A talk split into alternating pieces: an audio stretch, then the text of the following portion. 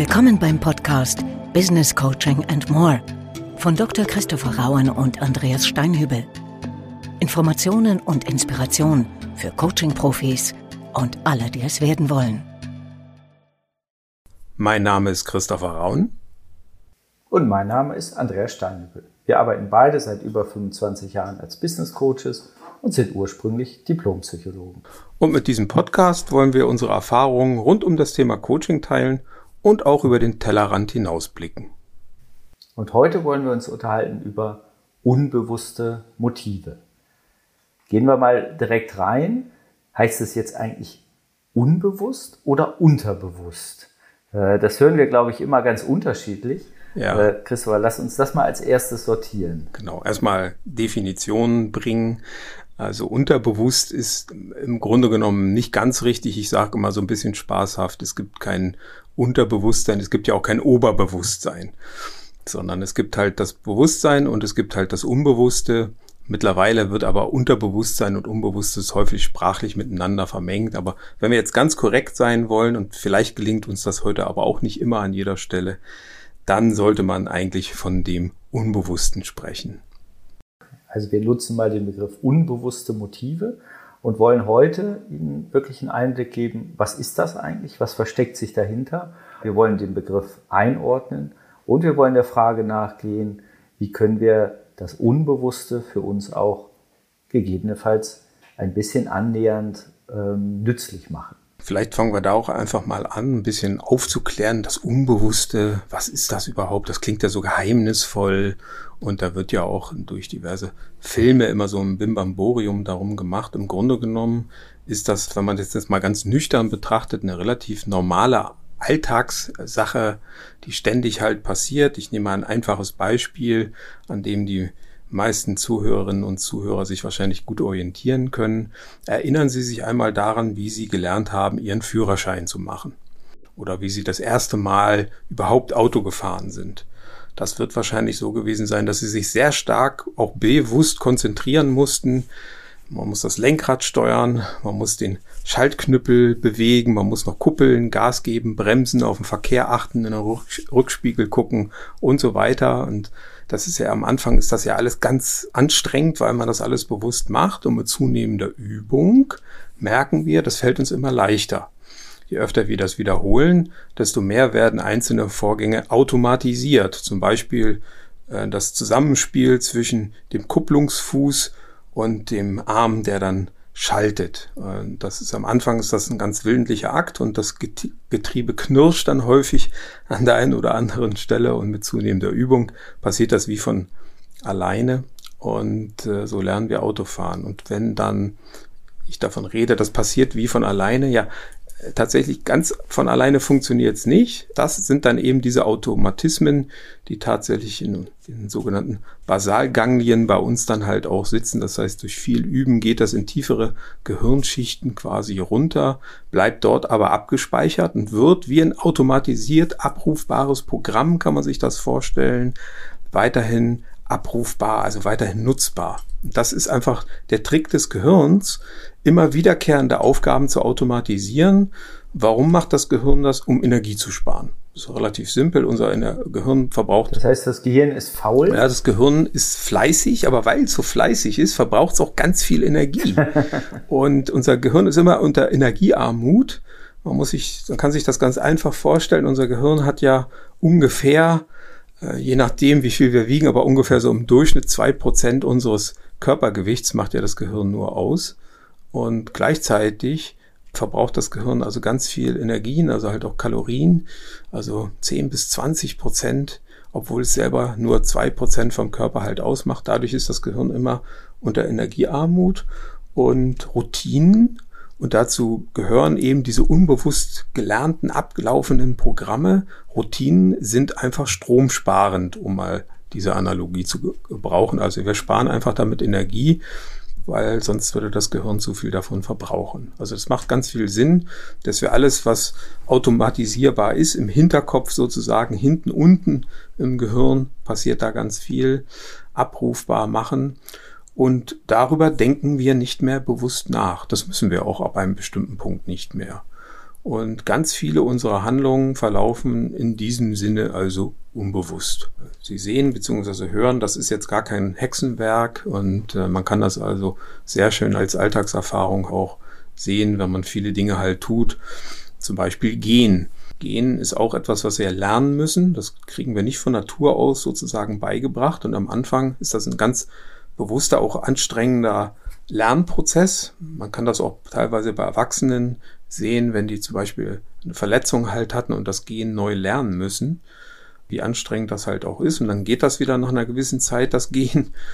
Ähm, das muss man dann halt lange üben, bis das dann auch da wieder sitzt, sozusagen, bis es in den tieferen Hirnregionen herabgewandert ist und da dann eben automatisiert halt abrufbar ist. Und dann können wir tolle Kunststücke halt auch lernen. Wir können zum Beispiel eine Treppe rauf und runter gehen, auch gar nicht so einfach. Wir können lernen, auf dem Seil zu balancieren mit viel Übung.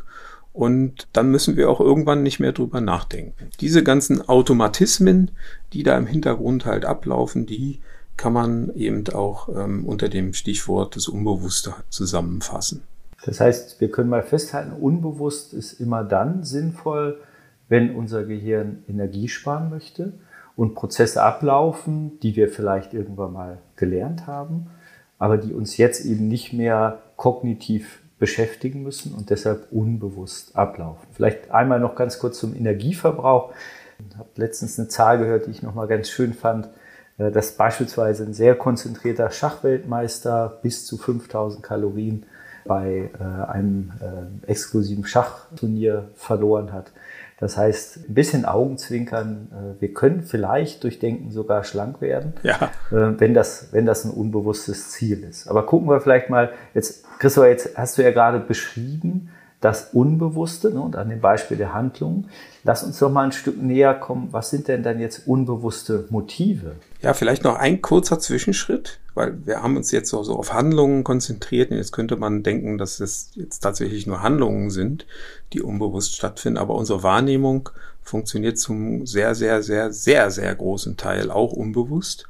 Das heißt, alle Sinnesreize, die von außen auf uns einströmen und die wir auch innerhalb des Körpers empfinden, die werden auch unbewusst verarbeitet.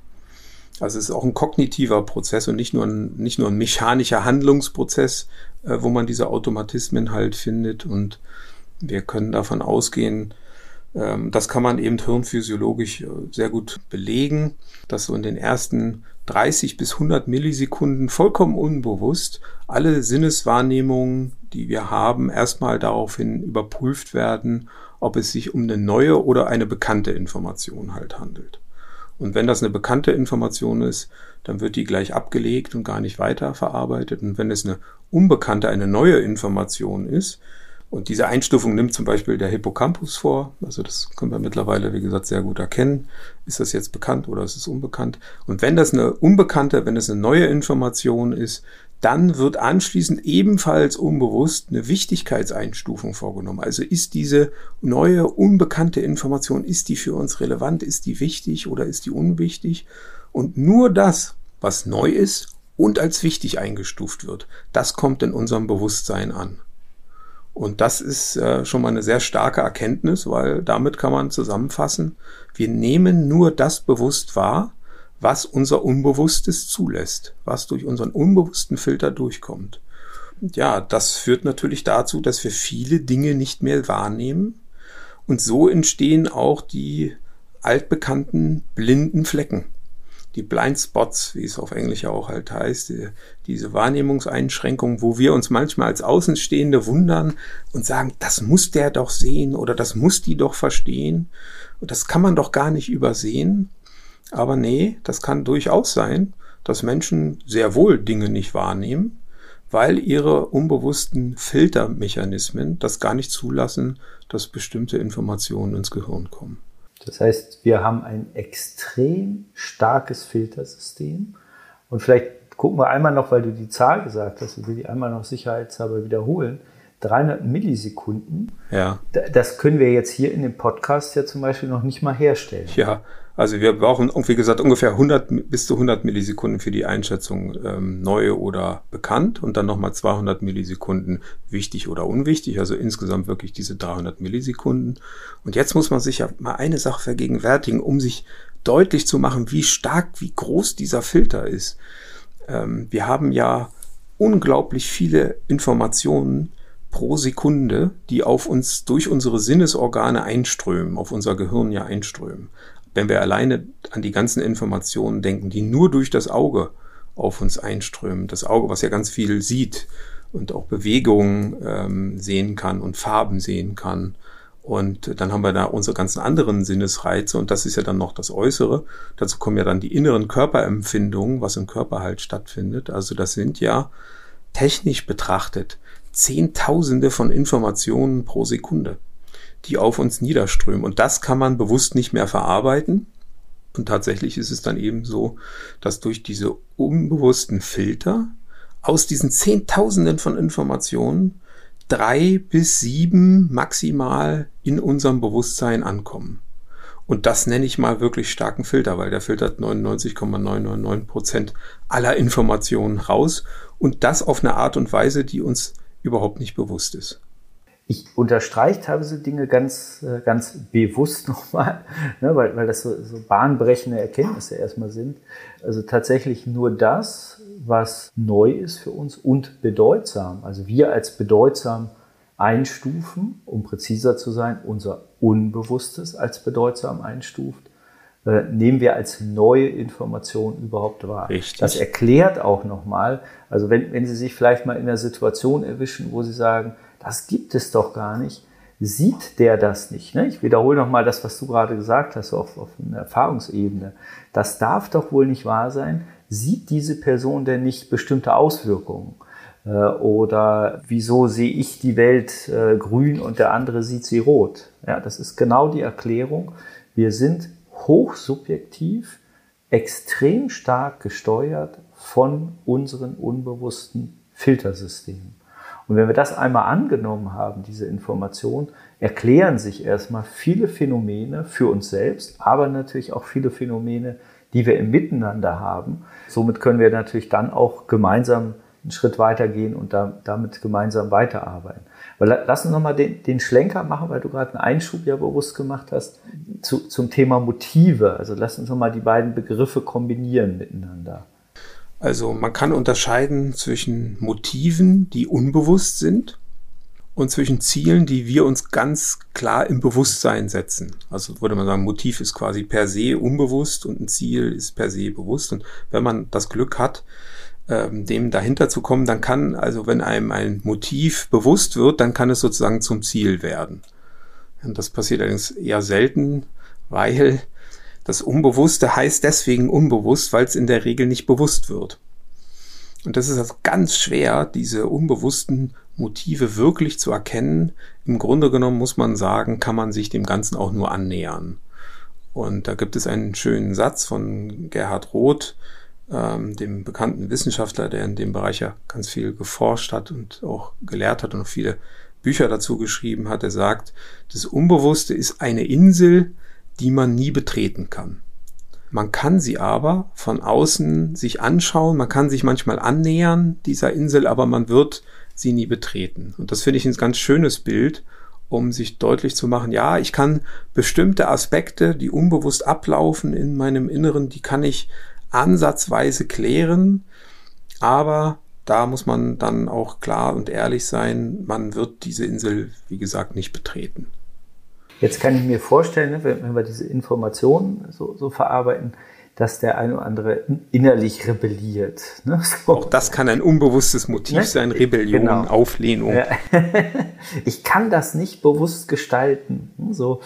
Und vielleicht, du hast das äh, Professor Roth gerade angesprochen, magst du so zwei, drei Gedanken nochmal äh, reingeben? Weil das, was wir gerade unseren Hörerinnen und Hörern teilen, ist ja keine Meinung, sondern das äh, ist ja hochgradig aktueller State of the Art des Forschungsstandes.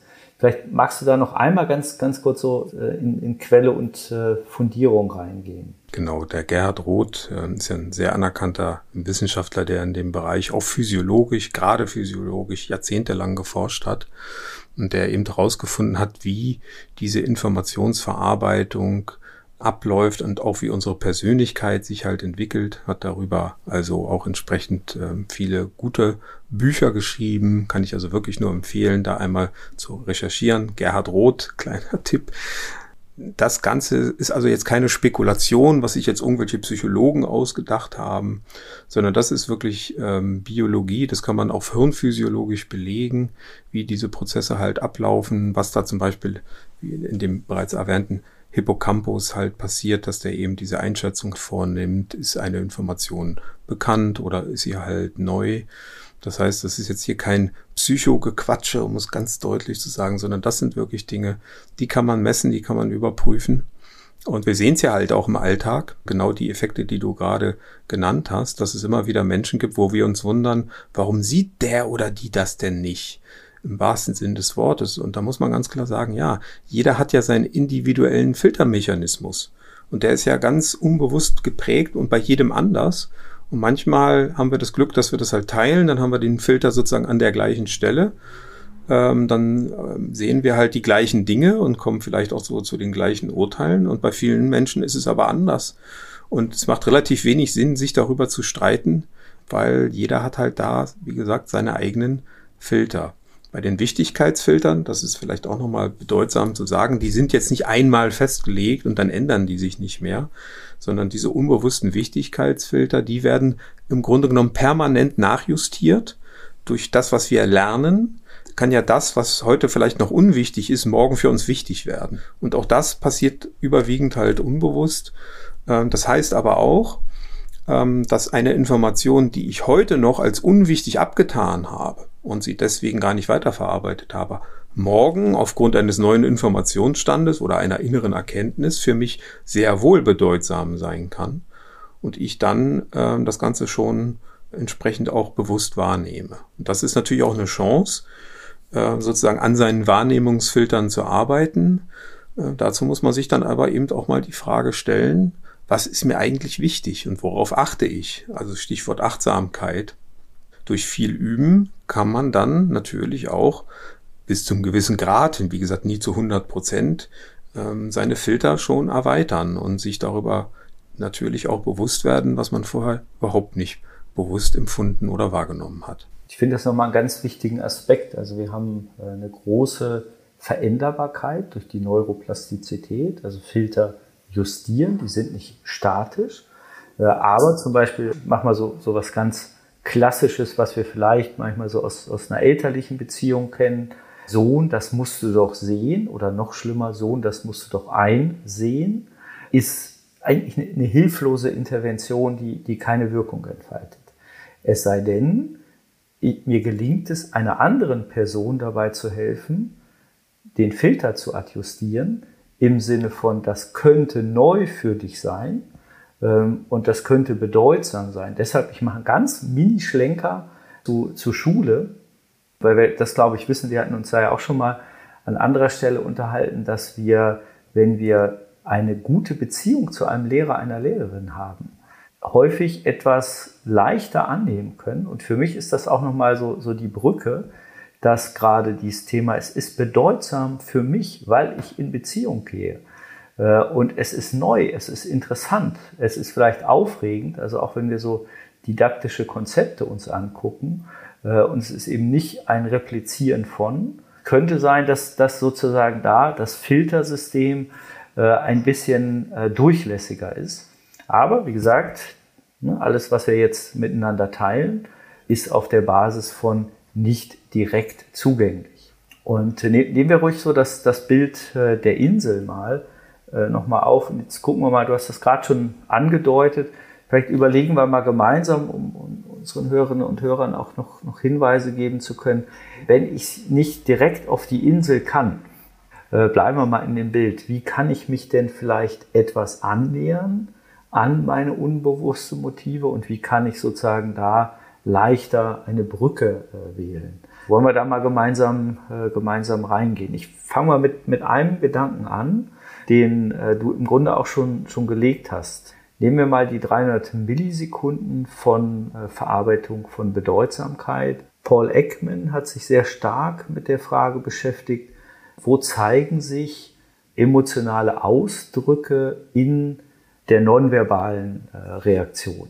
Äh, er hat sogenannte Micro-Expressions, also Mikrosignale, kleine, feine Signale. Und wir übertragen das mal auf ein Gespräch zwischen zwei Menschen.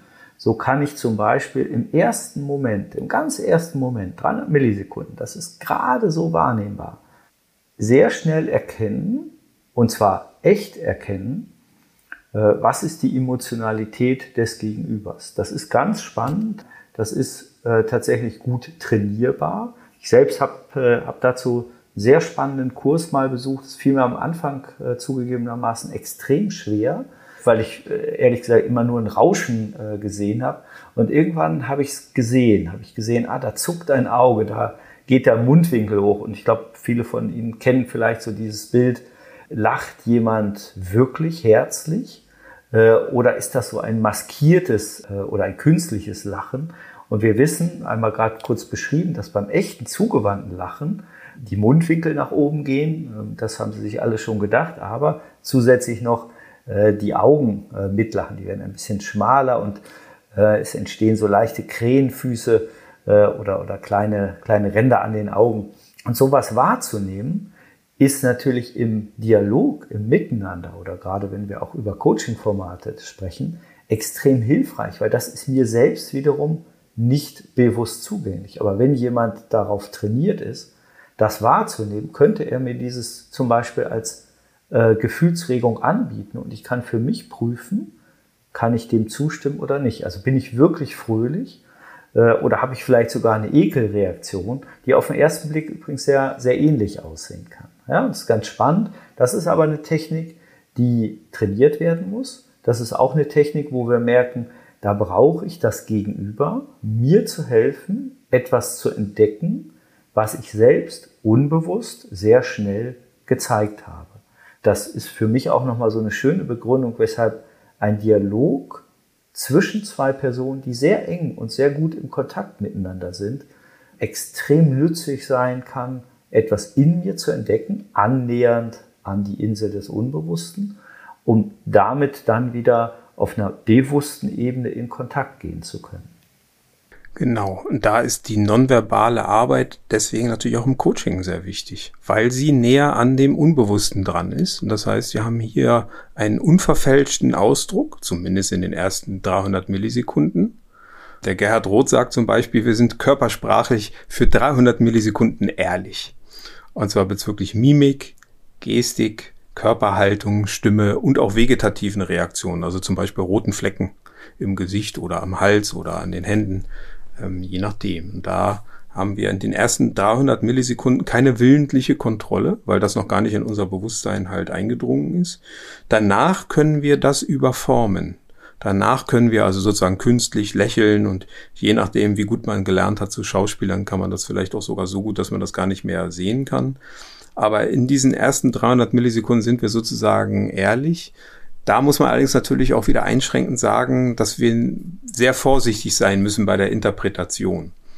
Denn ähm, wie sich eine Emotion ausdrückt in dem Gesicht eines Menschen, das ist hochgradig individuell und das ist auch in der Regel, ist es halt auch kulturell dann, wie gesagt, auch nochmal überformt. Gut, da sind wir dann wieder außerhalb der 300 Millisekunden, aber ich will das nochmal grundsätzlich sagen, ähm, man muss da sich hüten vor dieser Kochrezeptpsychologie, dass man sagt, weil du jetzt ähm, die Mundwinkel nach oben oder nach unten gezogen hast, hast du gerade gelogen oder so.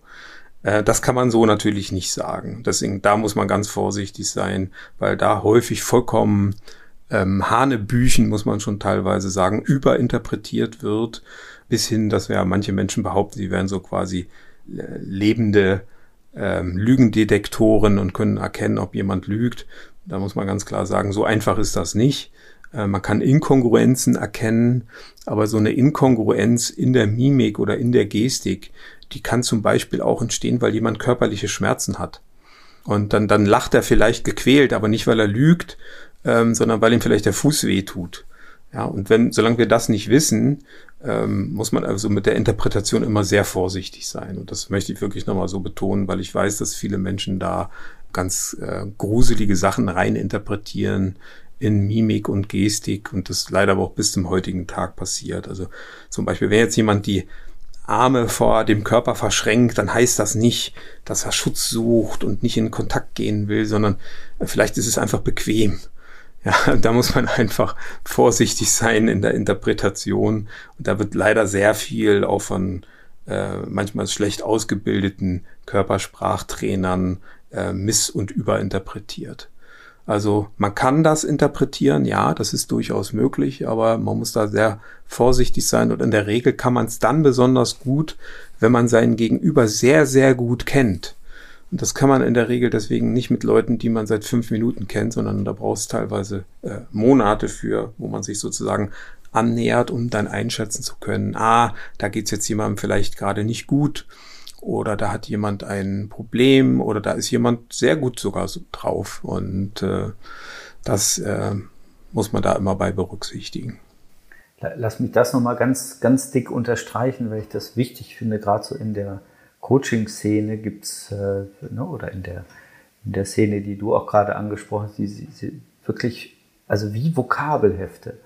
Äh, ne, also dieses Verhalten heißt das und da bitte ganz, ganz vorsichtig, äh, so einfach ist es nicht, sondern es ist immer eine Annäherung mit der Idee, eine Annäherung ans Unbewusste für das Gegenüber zu ermöglichen, vielleicht eine Art Brücke zu bauen, aber nicht eine Interpretationshoheit bei mir zu lassen. Ne, und genau was, was du gesagt hast, dies, jemand hat einen Schmerz, verzieht das Gesicht. Ne, also da bitte, bitte ganz vorsichtig. Jetzt haben wir sozusagen einmal den möglichen Zugang über Nonverbales, über Mikroausdrücke. Was können wir denn noch machen, um etwas näher ranzukommen und vielleicht auch die eigene Steuerungsfähigkeit dann doch etwas stärker wieder nutzbar zu machen? Ja, grundsätzlich ähm, ist es natürlich schwer, äh, von selbst seine eigenen blinden Flecken zu erkennen.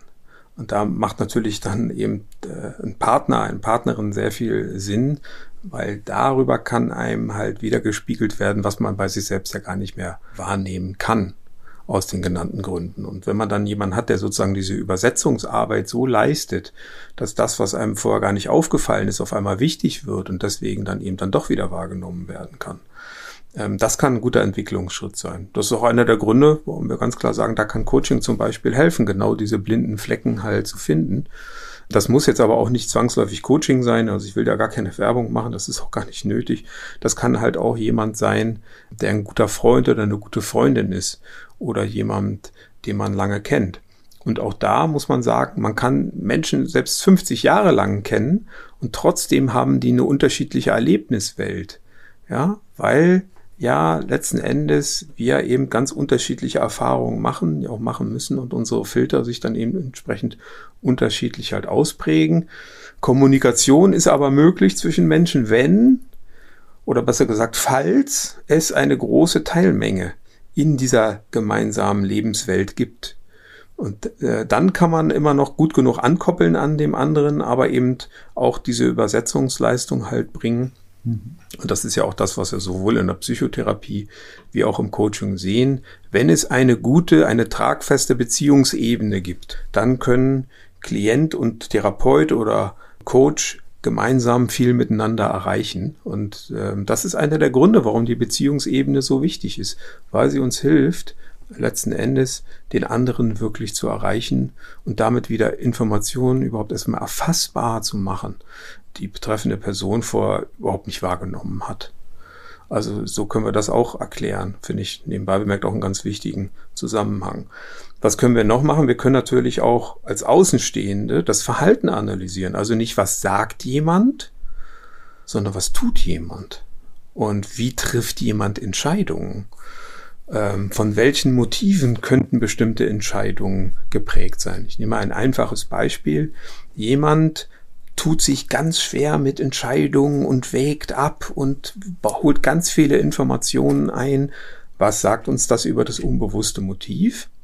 Hier hat jemand ein ganz hohes Sicherheitsbedürfnis, höchstwahrscheinlich. Es können auch andere Gründe sein, aber bleiben wir mal in diesem Beispiel, dass jemand aufgrund eines hohen Sicherheitsbedürfnisses, was sich meistens sehr früh im Leben dann halt auch geprägt hat, alles ganz genau wissen will, alles ganz genau hinterfragt und gar keinen Fehler machen möchte. Da wäre dann eben ein hohes Sicherheitsmotiv unbewusst im Hintergrund liegend. Aber es gibt natürlich nicht nur Sicherheitsmotive, es gibt ja auch Wachstumsmotive. Wir wollen ja auch weiterkommen im Leben. Wir wollen neue Erfahrungen sammeln. Und das ist manchmal sehr schwierig und sehr anstrengend, weil man auf der einen Seite ein Sicherheitsmotiv hat auf der anderen Seite aber vielleicht auch trotzdem neugierig ist. Und diese inneren Widersprüche, die haben wir alle. Das ist auch ganz normal. Also das ist nicht immer alles hundertprozentig stimmig in uns. Und da kommen eben diese inneren Zielkonflikte und die können uns manchmal ganz brutal ausbremsen. Ähm, sicherlich haben Sie sich auch schon mal gefragt, warum es Menschen gibt, denen scheinbar mühelos alles von der Hand geht und egal was die anpacken, das funktioniert. Und dann gibt es immer wieder Menschen, die stehen sich selbst im Weg wo man den Eindruck hat, egal was die machen, sie hauen es immer wieder kaputt und hauen es immer wieder um. Und was sie mit den Händen aufgebaut haben, werfen sie mit dem Hintern dann wieder um. Und sicherlich kennen sie auch solche Menschen. Und einer, nicht der einzige Grund kann eben dafür sein, dass die innere Motivlage bei denen so konfliktär ist so sehr im Widerspruch zueinander steht, dass sie sich selbst ausbremsen.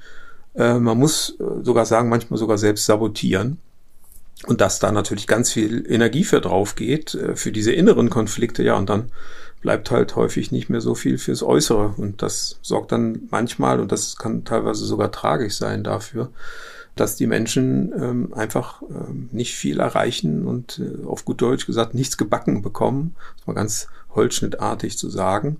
Ähm, und egal, wie lange sie selbst darüber nachdenken, es wird nicht besser. Und ich glaube, jeder kennt solche Menschen. Und einer der Gründe, sicherlich nicht der einzige, können eben solche Motive halt sein. Ähm, deswegen ist es wichtig, schon im Leben herauszufinden, wo da die Zusammenhänge sind in unserem Verhalten. Und häufig sind die Zusammenhänge eben über diese unbewussten Motive erklärbar. Und wenn wir uns dem, man kann sie ja leider nie zu 100 Prozent bewusst machen, wenn wir uns dem aber ein bisschen annähern, diesen unbewussten Motiven, dann können wir eben auch diese Konflikte, die Punkte, wo wir uns selbst im Weg stehen, wo wir uns selbst sabotieren, ähm, die können wir zumindest abmildern. Und das kann also ein wunderbarer Weg sein, äh, aus diesen Teufelskreisläufen von Erfahrungen, dass es nicht gut gelaufen ist und sich dann noch weiter daran runterziehen, da kann man dann halt auch rauskommen. Und das ist auch die große Chance, die uns das bietet, wenn wir uns eben mit dem unbewussten Motiven beschäftigen, dass wir letzten Endes ein Stück weit ein erfüllteres und äh, ja letzten Endes schöneres Leben führen können. Und das ist eine große Chance, die da drin steckt, wenn man sich mit diesen Themen halt auseinandersetzt. Es ist leider, das muss man klar sagen, es ist nicht so einfach. Ich sage immer, wenn es so einfach wäre, dann könnte es halt auch jeder. Aber, ähm, das ist so ein bisschen der Appell auch in diesem Podcast, es lohnt sich, sich mit diesen Dingen auseinanderzusetzen. Und es lohnt sich, das mit Leuten zu machen, denen man vertraut, äh, sowas mal zu hinterfragen und vielleicht dann eben auch ähm, Punkte herauszufinden, wo man sich selbst im Weg steht. Ja, und ich will noch ähm, den Punkt einmal aufgreifen, so gegen, gegen Ende, ähm, dass es ja auch was Versöhnliches haben kann. Also auf der einen Seite zu gucken, wo liegen vielleicht ähm, noch nicht kongruente, unbewusste Motive, äh, wie können wir uns denen annähern und das vielleicht auch erstmal in sich zu integrieren und zuzulassen. Und auch aus der, ich erlebe das bei vielen meiner Klienten, dass die sich sehr selbst geißeln, weil die sagen, verdammt nochmal, ich bin so erfolgreich, ich bin so diszipliniert, ich kriege meine bewussten Ziele nicht immer umgesetzt. Jetzt wissen wir, woran es liegt. Wir haben eben unbewusste Motive, die viel schneller, viel stärker uns steuern. Das heißt, auch rauszugehen aus der Selbstentwertung und reinzugehen in eine Selbstintegration. Und dieser Weg lohnt sich aus unserer Sicht sehr. Schritt für Schritt sich dem anzunähern, durch Achtsamkeit, durch Zugänge, die wir jetzt hier aufgezeigt haben. Einiges davon mag Ihnen selbst gelingen, einiges mag Ihnen dann vielleicht auch in einer sehr festen äh, Beziehung gelingen. Für einiges brauchen Sie vielleicht einen Sparringspartner, der wirklich gut in Beziehung mit Ihnen ist, um Ihnen eine Annäherung an die unbewussten Motive auch zu ermöglichen. Das war aus deiner Sicht. Was, was mögen wir noch äh, vielleicht mit auf den Weg geben? bei allem äh, Unbewussten müssen wir natürlich auch sagen, es gibt natürlich auch ein Bewusstsein. Äh, manchmal fragt man sich vielleicht, warum haben wir überhaupt ein Bewusstsein, wenn das alles so stark unbewusst gesteuert wird. Da muss man ganz klar sagen, klar, wir können ja uns bewusst entscheiden zu lernen. Ne? Wir entscheiden ja dann zum Beispiel auch Auto zu fahren und äh, das Lernen und das Bewusstsein arbeiten dann natürlich Hand in Hand, indem wir uns bewusst etwas vornehmen, können wir uns neue Kompetenzen aneignen.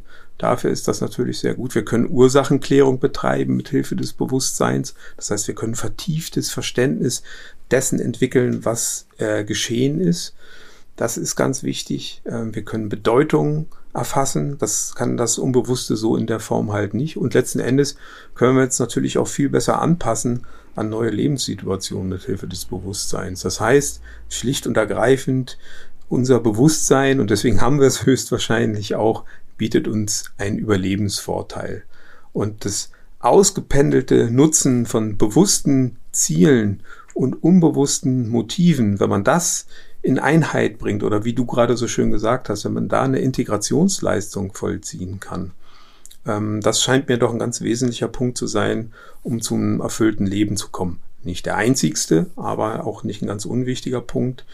Ähm, deswegen lohnt es sich nach unserer Erfahrung, sich mit diesen Themen halt auseinanderzusetzen, weil da gibt's viel zu entdecken in diesen äh, blinden Flecken. Äh, und manchmal sind das nicht nur hässliche Sachen, wie vielleicht manche vermuten oder befürchten, sondern manchmal sind das ja auch schöne Dinge, die wir nicht sehen und die wir ausgeblendet haben. Und da lohnt es sich natürlich auch, die wieder einzublenden. Das sollte man auch mal positiv hervorheben.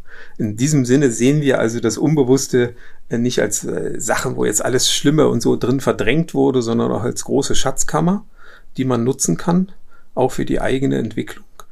Und ähm, ja, wir hoffen, dass äh, es Ihnen gelingen wird, diese Schatzkammer auch für sich nutzbar zu machen. Damit wären wir für heute mit dem Podcast äh, zum Ende. Wir wünschen Ihnen ganz, ganz viel Freude beim Entdecken, vielleicht auch beim Integrieren von unbewussten Motiven, bewussten Zielen. Bleiben Sie uns gewogen und äh, eine gute Zeit und bis zum nächsten Mal. Auf Wiederhören. Ja, tschüss.